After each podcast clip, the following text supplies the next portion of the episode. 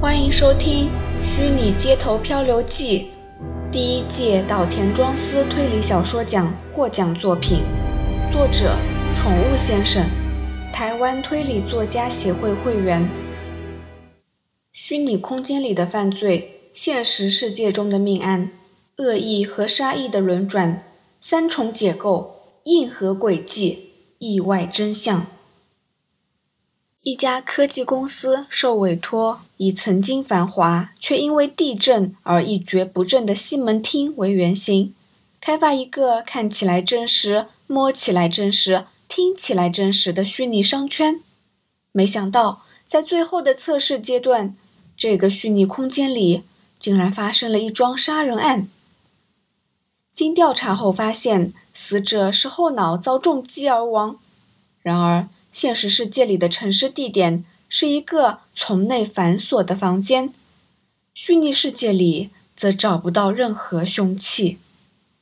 更奇怪的是，系统显示案发当时，虚拟空间里只有死者一人。哦不，除了死者以外，还有另外两个人，那就是尸体的发现者，最清楚这整个虚拟空间的大山和小路。在这个虚拟幻境里，所有的感觉都只是假象，只有眼前那具苍白的尸体是唯一的真实。序章：期待。我是你妈妈。眼前的女人收起笑容，思考片刻，突然冒出这么一句话。那一瞬间，我想到的竟是电影的片段。在对电影的所有回忆里，我对一部看过的片子《返家十万里》印象特别深刻。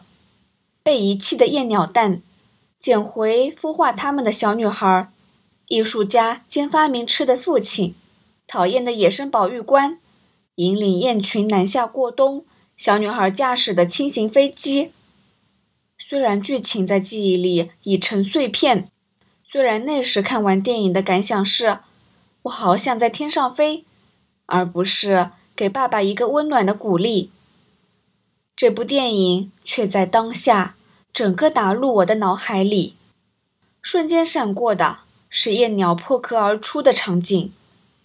在那一幕中，目不转睛的小女孩眼神充满了惊喜、赞叹和爱怜。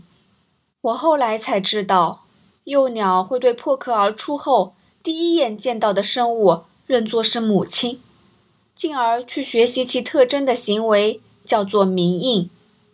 那部电影的主题就是在说这件事。不过那是幼鸟自然产生的心理，并不是小女孩对幼鸟发出“我是你妈妈”的讯息后成立的。而且我也不是鸟类。更重要的一点，小女孩不仅是养育那些燕鸟。为了让他们学会应有的飞行习性，还特地学习驾驶飞机，完成母鸟应尽的任务。而现在在我眼前的只是一个非亲非故的女人，我无法期待那股高尚的情操。女人唐突的话语，瞬间闪过不搭界的电影片段，两者瞬间让我有种错乱的荒谬感，所以我笑了。女人皱起眉头，干嘛笑？很失礼哎。不好意思，我掩住嘴。可是你怎么看都像个大姐，看起来像姐妹的母女，世上多的是。所以你的意思是，你跟那些像姐姐的妈妈一样，已经三十岁半，快四十了？我刚好三十啦。他的眼睛瞪得像贡丸一样大，似乎快要生气了。我得收回这不庄重的玩笑。啊，所以你是想收养我？是这么打算。女人神情逐渐缓和。可是这好像不太合法律和社会观点。你知道，年龄差距太小和一些有的没的。他竖起一根根的手指。告诉我正式的收养会有哪些限制，以及这种行为背后的社会期待。兜了一大圈后，才叹口气，下了最后的结论。所以，正确来说，我是希望你和我一起生活。我挑起睫毛望着他，沉默了许久，而他似乎认为这代表犹豫不决。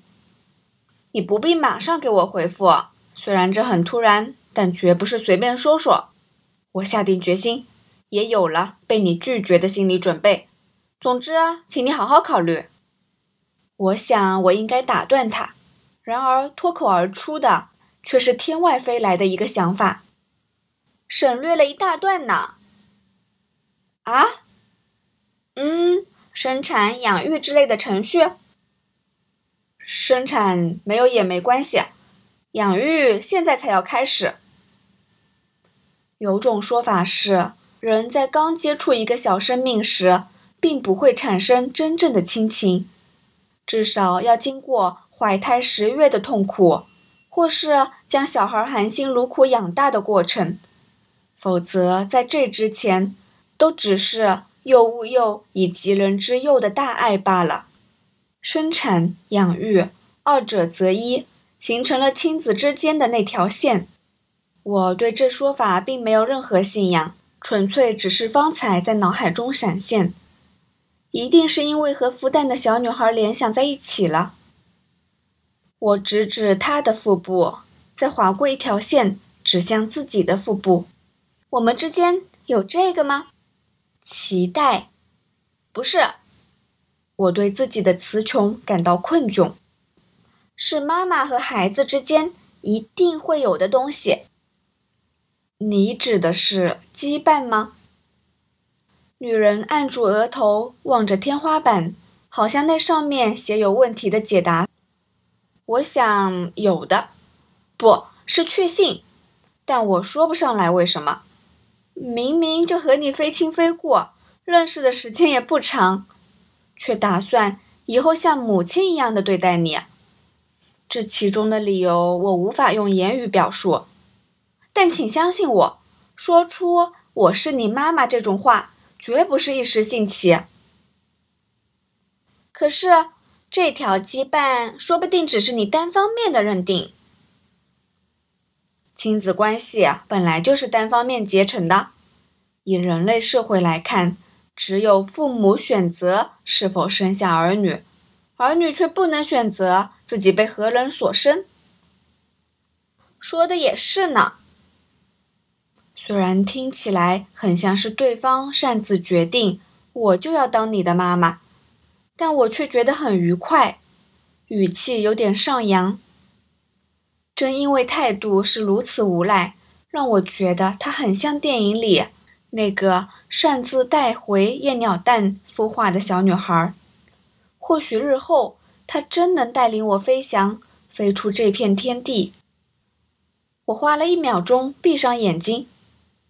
睁开双眼后，我低下头行礼，对眼前的女人说：“以后请多指教，妈妈。”走出店门口时，女人转过头来看我，脸上虽然洋溢着欣喜，神态却显得有些扭捏。